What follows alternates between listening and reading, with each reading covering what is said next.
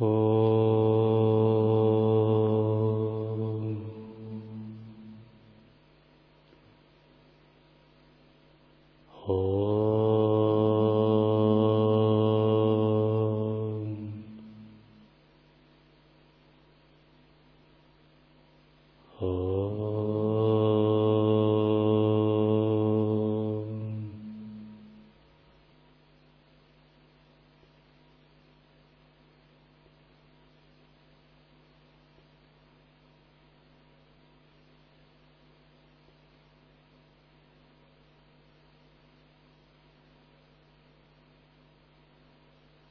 Мокшадхарма, глава 322.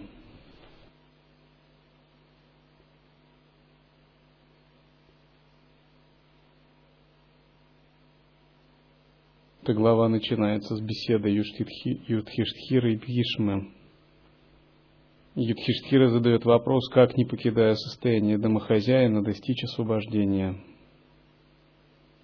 И что такое высшее Я? И Пхишма в ответ рассказывает ему о беседе Джанаки, царя Джанаки, со святой йогиней Сулабхой.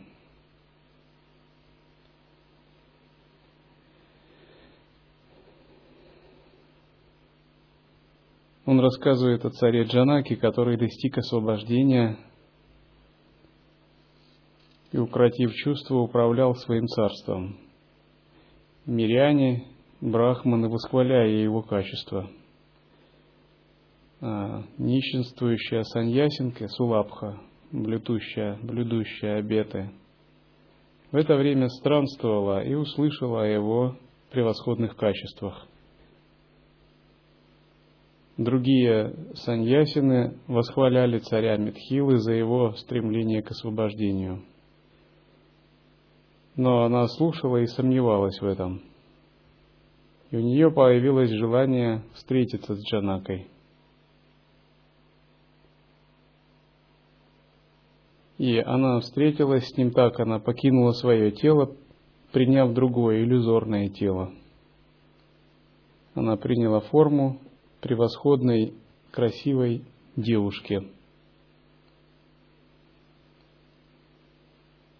И когда она пришла во дворец, то Джанака, увидев ее, восхитился ее, ею и пригласил во дворец, угостил явствами и начал задавать ей разные вопросы. Сулабха, желая проверить царя Джанаку, силой своей йоги вошла в его тело. И силой своего сияния покорило его сознание. Джанака в ответ с усмешкой ответно охватил ее силу.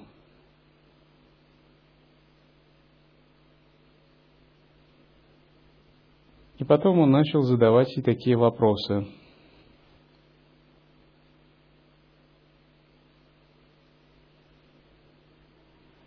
Джанака сказал – Отколь странствие, госпожа, совершила и куда путь держишь? Чья ты? Откуда ты? Так вопросил ее земли владыка. Поистине, мне неведомы твое знание, Шрути, возраст, рождение.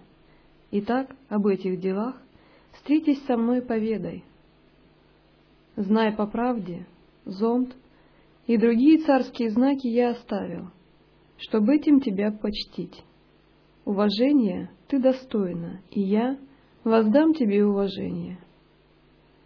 От кого я получил это выдающееся, высочайшее знание, которое иной никто не преподал, а также об освобождении меня слушай.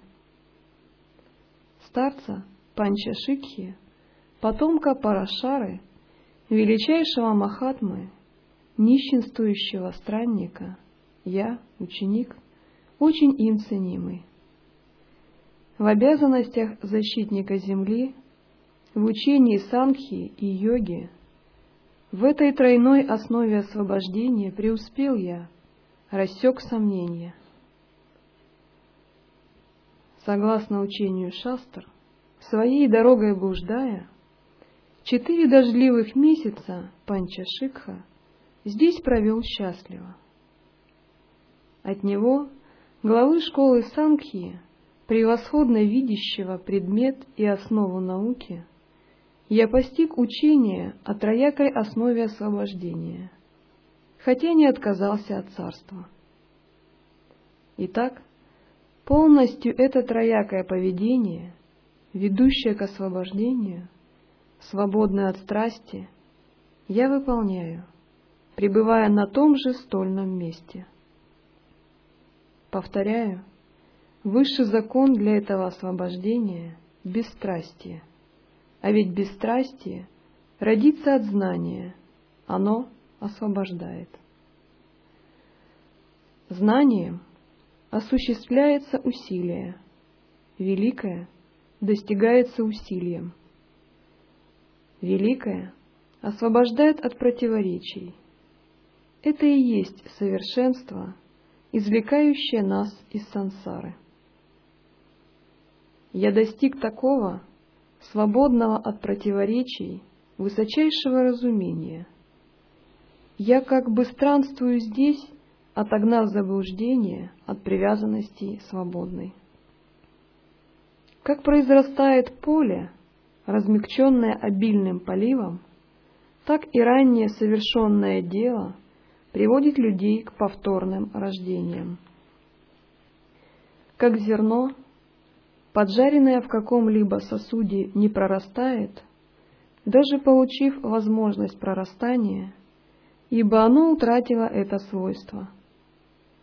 Так и тот нищенствующий странник, владыка, получивший от пламени свое имя, переданным мне познанием, уничтожил семя моей способности стремиться к предметам. Ни к желанному, ни к нежеланному. Он не чувствует какой-либо страсти.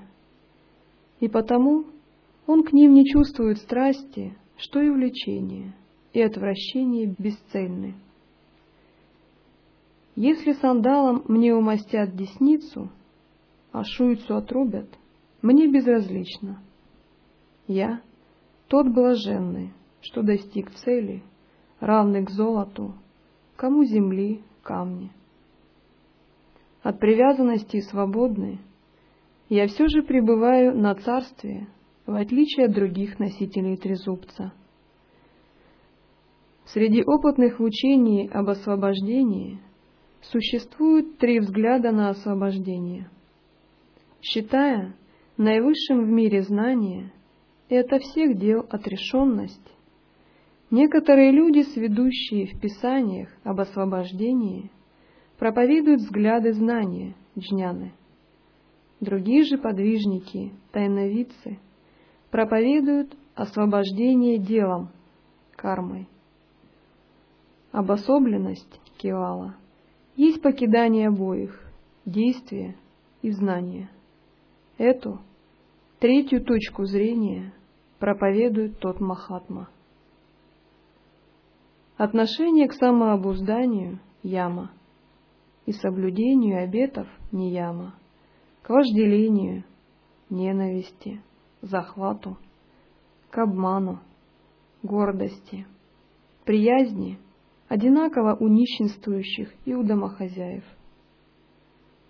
Если носители трезубца и прочие саньясины освобождают сознанием, то почему же не быть освобождению для обладателей зонта и прочих царских знаков – раз одинаковы их цели. На каком основании здесь человек совершает дела ради своей цели? Так, сообразно своим целям, относится он и к предметам. Царь Джанака в беседе здесь говорит, что «я следую дхарме внутреннего пути, дхарме единого вкуса, отрешенности и осознавания» не придавая значения внешним атрибутам. Говорит, что важно не сами внешние атрибуты, а то отношение, каким мы наделяем их. Он говорит, если вы, отшельники, носите трезубец, считая это символом освобождения, то это всего лишь смысл, которым мы наделяем вещи. А если я ношу царский зонт, почему он не может освободить, если я наделяю его таким же смыслом? Ведь все зависит от сознания. Кто состояние домохозяина, считая порочным, переходит к иной ступени жизни, тот, оставляя одну и переходя к другой ступени жизни, от привязанности еще не свободен. Раз в наказании, поощрении пользуется равной властью, раджа и нищенствующий странник, то по какой причине им не быть равными в освобождении? Раз их истинное владычество здесь только в знании, им они ото всех зол освобождаются, пребывая в высшем теле. Одежда из рогожи, бритье головы — трезубец, кружка, второстепенные вещи. Ее они освобождают, так полагаю. Если же это лишь знаки, действительная же причина освобождения здесь — знание. Значит, для полного освобождения от страдания знаки сами по себе бесполезны. А если для устранения бедствий придавать значение внешним знакам, то почему же зонт и другие царские знаки не считать пригодными, раз одинаковы цели? Отсутствие имущества еще не есть освобождение. Обладать имуществом еще не узы. Не отсутствие имущества, не противоположное, а только знание освобождает. Поэтому в следовании закономерному, полезному, приятному, в удержании царской власти, в этих способствующих узам есть нечто, стоящее над ними. Узы владычества, царства, мирской привязанности узы я рассек мечом, отточенным о камень освобождения. Вот как я стал освобожденным. Теперь о тебе, нищенствующая странница, знать желаю. Твой облик не соответствует твоей цели. Выслушай меня, скажу об этом. Госпожа, дивная твоя красота, твой девственный образ, все это есть у тебя. А вот есть ли самообуздание, сомневаюсь. Вот признак, что твое поведение не соответствует твоему виду. Ты проникла тайком в мою область, чтобы разведать, достиг ли я освобождения. Для йогина, причастного вожделению, нет пользы в трезубце.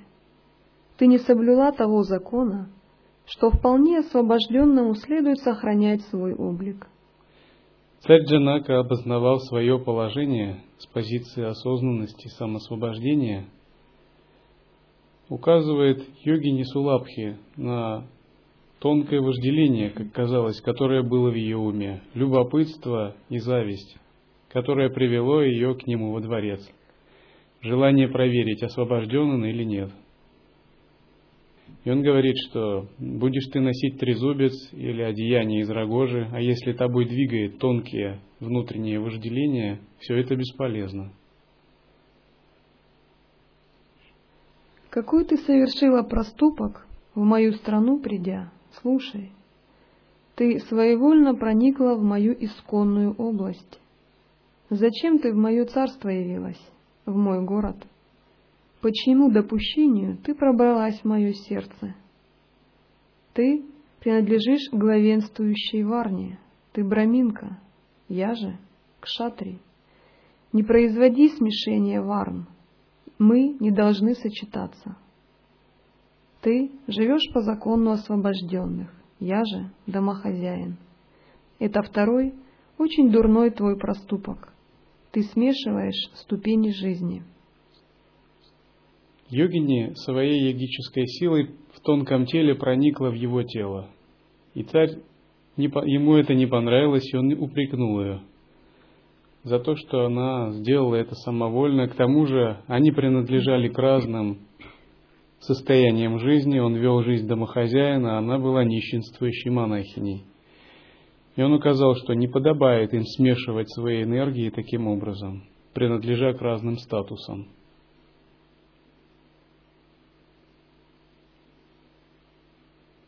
Мы часто говорим о том, что монахи не должны смешиваться с мирянами, так же, как и миряне с монахами. Это не значит, что мы говорим, будто миряне оскверненные, а монахи возвышенные. И тот, и другой статус имеет. Необходимо к нему относиться к уважению. Но важно, чтобы эти два статуса не смешивались. Когда смешиваются различные энергии, и это происходит не гармонично, от этого происходят различные препятствия.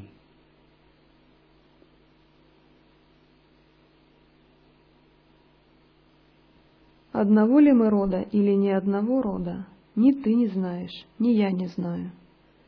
Войдя в человека того же рода, ты совершила третий проступок — кровосмешение. Быть может, Жив твой супруг и лишь удалился куда-то. Не входи к супруге другого.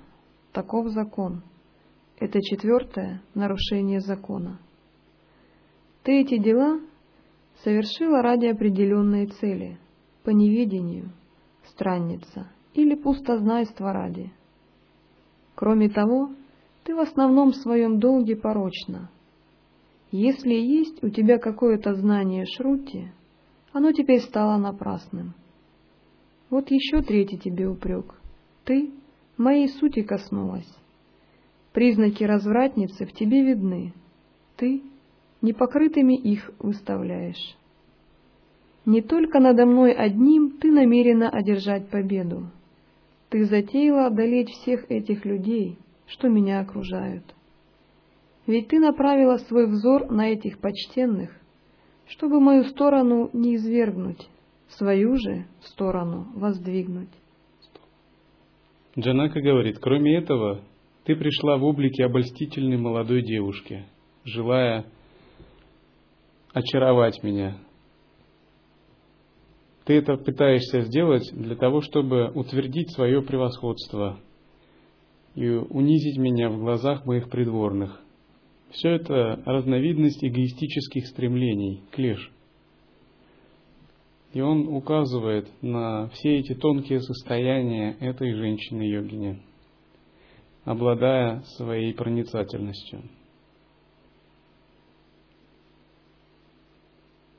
Ослепленная заблуждением, рожденным от собственного гнева, ты продолжаешь действовать силой йоги, смесью амриты и яда. Для женщин и мужчин, желающих друг друга, достижение подобно Амрите, а не достижение для любовника, подобно яду. Не отклоняйся от праведности, свой закон соблюдая, будь мудрой. Удовлетворенно, ведь твое желание знать, свободен ли я или не свободен. Нечего скрывать от меня эти все твои тайны. По своему ли ты делу здесь или по делу иного князя? Правду скажи мне. Нечего тебе от меня таиться под чужим обличьем. С обманом ни в коем случае нельзя приходить ни к Радже, ни к Брамину, ни к женщине, преисполненной добродетели женской. Всегда вредит приходящий с обманом. Джанака распознал уловки йогини Сулабхи, распознал, что она пришла не в настоящем теле, а в иллюзорном. И говорит, что не подобает так вести себя практикующему. Он предположил, что ее действия вызваны тонкими остаточными кармами вожделения, зависти и гнева. И называет ее практику смесью нектара и яда – Дхарма – это нектар, который мы применяем на практике. Однако, когда клеши еще не усмирены, и они продолжают действовать как яд, то часто бывает, что практика имеет такой состав одновременно и нектара, и яда, до тех пор, пока клеши не усмирятся. И царь говорит, что на самом деле ее практика еще не глубока и представляет собой смесь клеш и нектара дхармы. Царственность – сила Раджи, Брахму – сила того, кто знает Брахму. Красота и юность – великая сила женщин, причастных к благой доле. Этими силами сильные, стремящиеся к своей цели, честно подходит, уничтожив кривду. Итак, тебе следует о своем рождении, знании закона, положении, о своей природе и о цели своего прихода нам рассказать по правде. Пхишма сказал – такими немилостливыми, неприязненными, неприветливыми словами, встреченная владыкой народа Сулабха не смутилась. Насказанная царем, Сулабха, чарующим видом, стала тогда говорить чарующие речи. Сулабха сказала, «Девять да девять пороков, портящих речь и разумение, от них свободной — целесообразной, восемнадцатью качествами преисполненной, с пятью условиями целесообразности у раджа, утонченностью, рассудительностью, последовательностью, ясностью доводов-выводов, должна быть речь, называемая разумной. Слушай о признаках этих требований, утонченности и прочих, в понятии, в слове, в произнесении слова. Если знание различных предметов познания разворачивается различно, и везде господствует разум будхи, то это считается утонченностью речи. Если правильно распределены разбираемые качества, недостатки, если приводятся целесообразные примеры, то это считается рассудительностью речи. Учет, что сначала, что потом, надо сказать из подлежащего обсуждению, называют последовательностью построения речи, знающие красноречие люди. Ведя рассуждение о должном, приятном, полезном, если заключают «так оно и есть», то это ясностью выводов зовется – если выявляется вызванное влечением, отвращением, возникновение страсти и показывается как склонность, обусловливает поведение, это зовется обоснованием поступков. Все то, что перечислено, тонкость и прочее, царь народа, в моей речи направлено к одной цели, пойми это. Целесообразное, разумная, не слишком обширная, не направленная к раздору, не льстивая, не колеблющаяся, решительное слово молвлю, не связанное неуклюжестью, направленное к счастью, не избегающее трех разделов — должного, желанного, полезного, не без изящества, свободное от кривды не пустое, не заносчивое, без сквернословия, не требующее дополнительных разъяснений, не лишенное доказательства, смысла, свободное от вожделения, от недостойного, от уныния, жадности, страха, гнева. Ни в коем случае не стану говорить робко, сокрушенно или горделиво, когда говорящий и слушающий не в разладе раджа, а высказывание целостно, тогда выявляется и смысл беседы. Но когда говорящий обращается к слушателям без уважения, говорит лишь в свою пользу, пренебрегая пользой других, тогда не ладится беседа. Или когда человек говорит лишь в пользу других, своей пренебрегая пользой, он подозрение в своей искренности зарождает. Такая речь тоже порочна. Сулуабха, начиная речь, демонстрирует колоссальную ясность в отношении речи, беседы, логики и прочего, что указывает на нее потрясающую силу присутствия.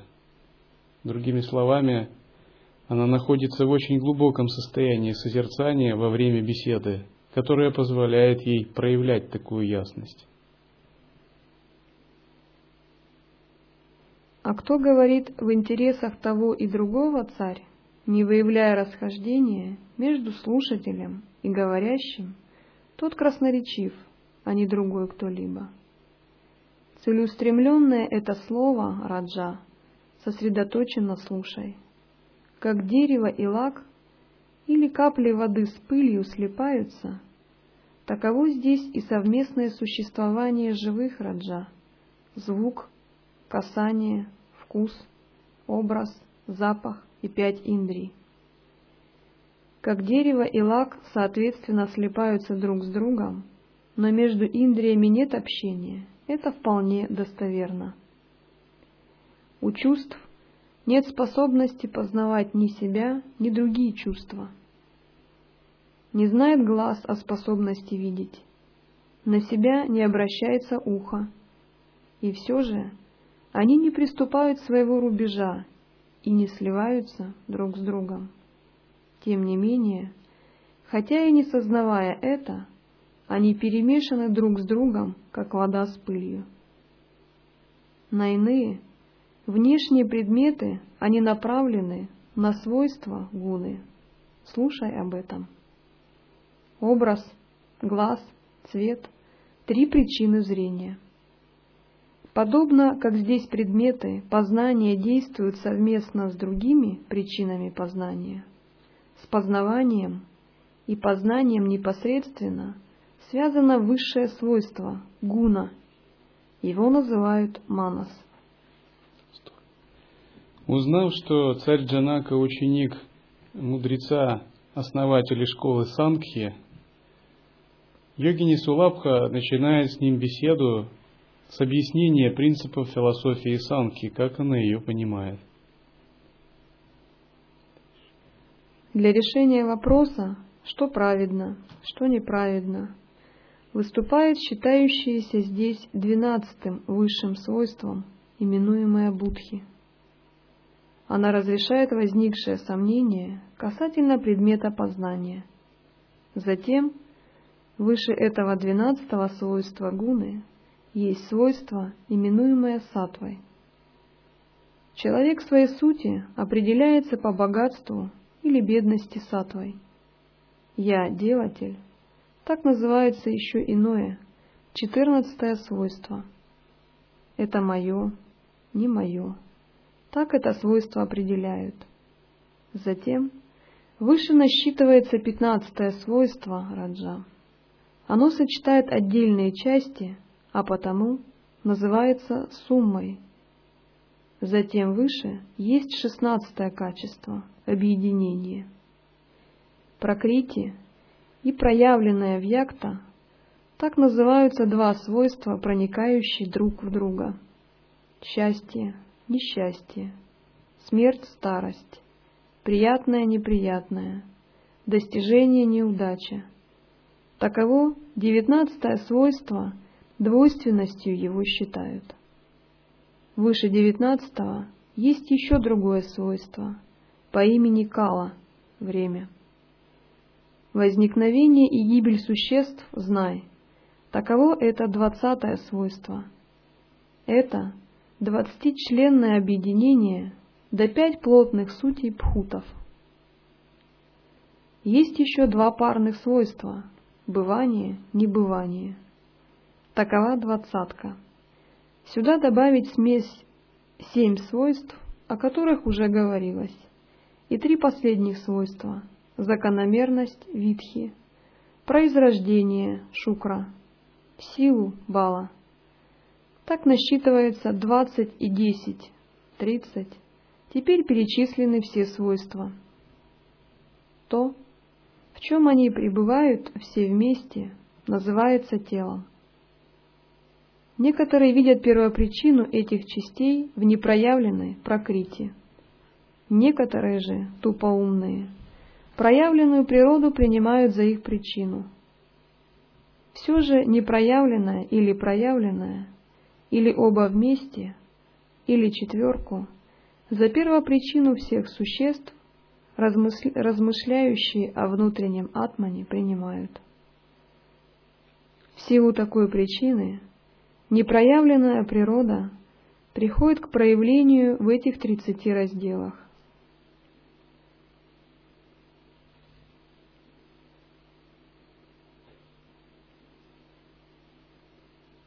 Итак, это йогини здесь перечисляет основные категории санкья, анализируя состояние тела.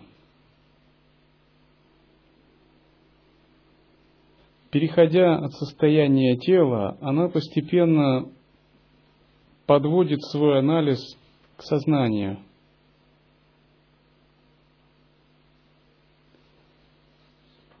И начинает с точки зрения санки и категорий сознания анализировать вопросы царя и отвечать на них.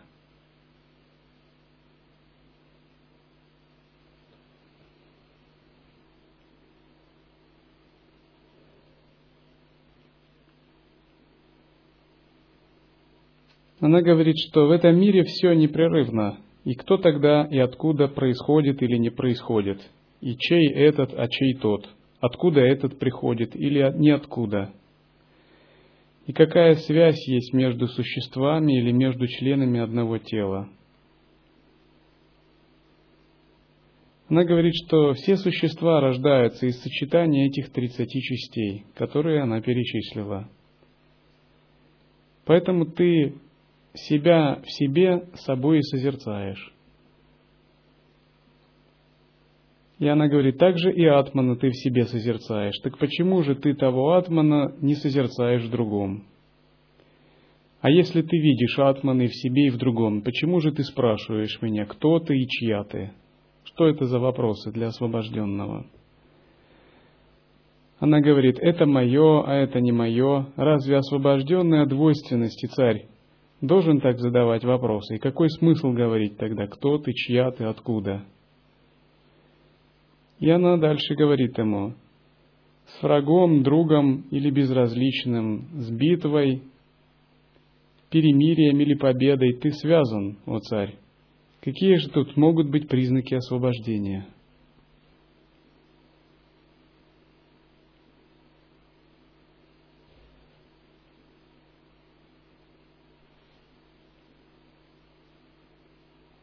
том, кто, действуя троякую цель, распознавать не может, кто привязан к этой троякой цели, какие в нем могут быть признаки освобождения.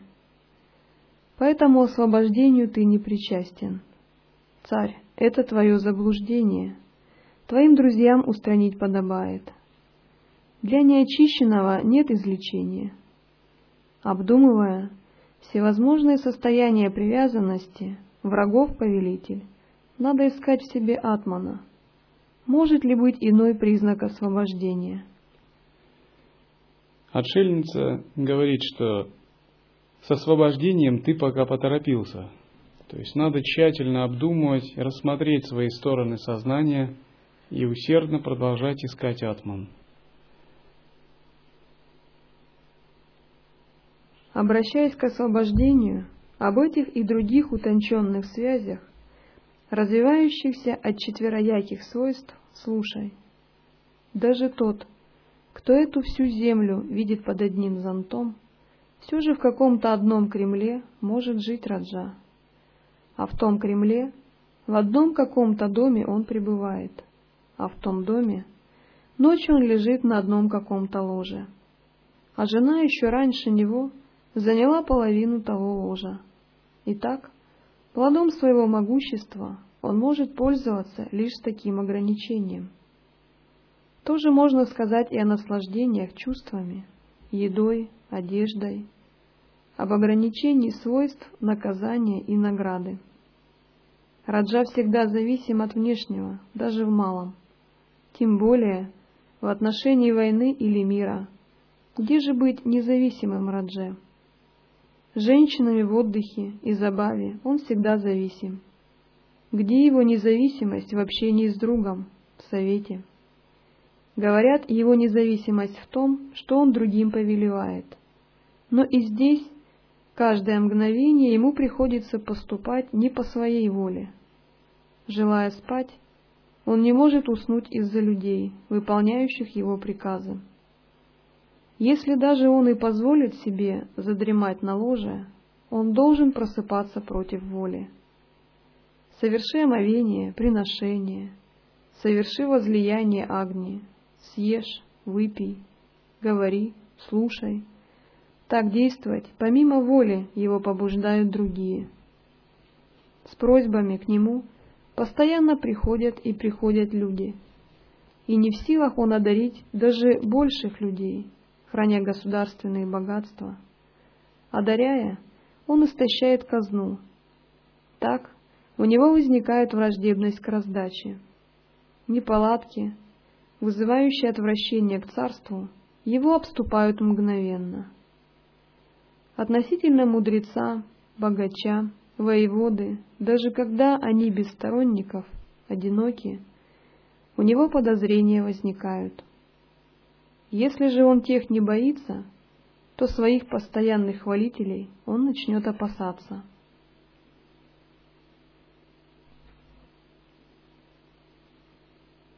И Сулабха говорит, что царь постоянно погружен в ограничения. Он вынужден вести переговоры, совершать подношения, омовения, общаться с множеством людей.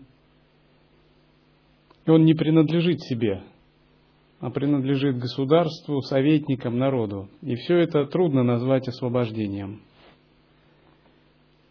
Это очень тонкий вопрос, который зависит от уровня осознавания –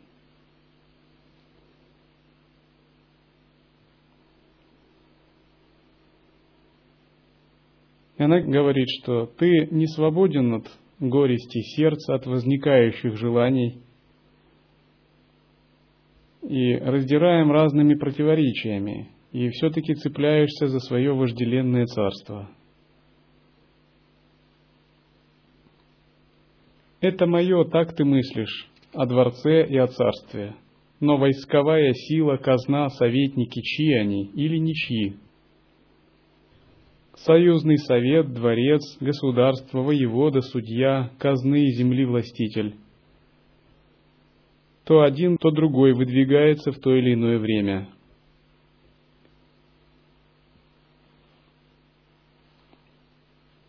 И так она обсуждает положение царя и говорит, что откуда здесь быть высшему закону освобождения, когда есть такая обусловленность? У меня же нет привязанности даже к собственному телу, так к чему мне чужая область? Она говорит, ты упрекаешь меня за то, что я проникла в твою область и в твое тело. Но со мной говорить так не подобает. Или ты не слышал, не все ты услышал учение об освобождении у своего учителя. Наверное, ты не слышал, не услышал полностью, чему он тебя говорил. И она спрашивает, как ты, познав освобождение, снова попал в сети? Как ты, царь, связался с зонтом и прочими царскими знаками? Ты ли, слушая, не слышал, или преподанное неправильно понял? Или, может, ты только внешне внимал учению, а прислушивался к другому – как бы то ни было, но ты остаешься в мирских представлениях, как деревенщина, и в привязанностях запутался твой разум. Вхождение тонкого тела, которое я в тебя совершила, как бы оно тебе повредило, если бы твой разум был вполне свободен? Она говорит, что если бы ты в своем сознании был как пустота, то я бы вошла в пустоту, Кому бы это повредило? Из чего бы тебе было меня упрекать, если твое сознание подлинно пустотное? Она говорит, что я тебя не коснулась ни руками, ни ногами, ни какой-то другой частью тела. И не следовало бы тебе говорить о том, что я пыталась совершать какие-то развратные действия или соблазнять тебя.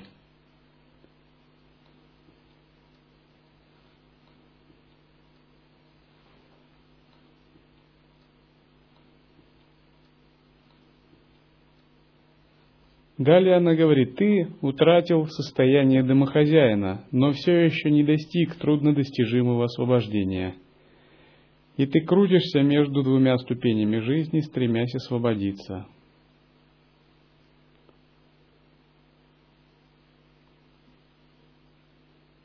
Что касается варн каст, она говорит, я не высшей касты брахмана, не вайшей, природы, а я твоей касты.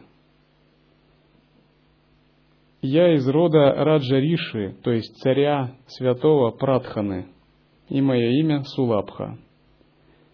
Она называет своих предков Дрона, Шаташринга, Чакрадвара, Парвата, предков своего рода. Она говорит, что была рождена в этом роду, но не нашла себе достойного супруга и вступила на путь освобождения, странствуя одиноко и соблюдая обеты отшельнич, отшельницы-молчальницы.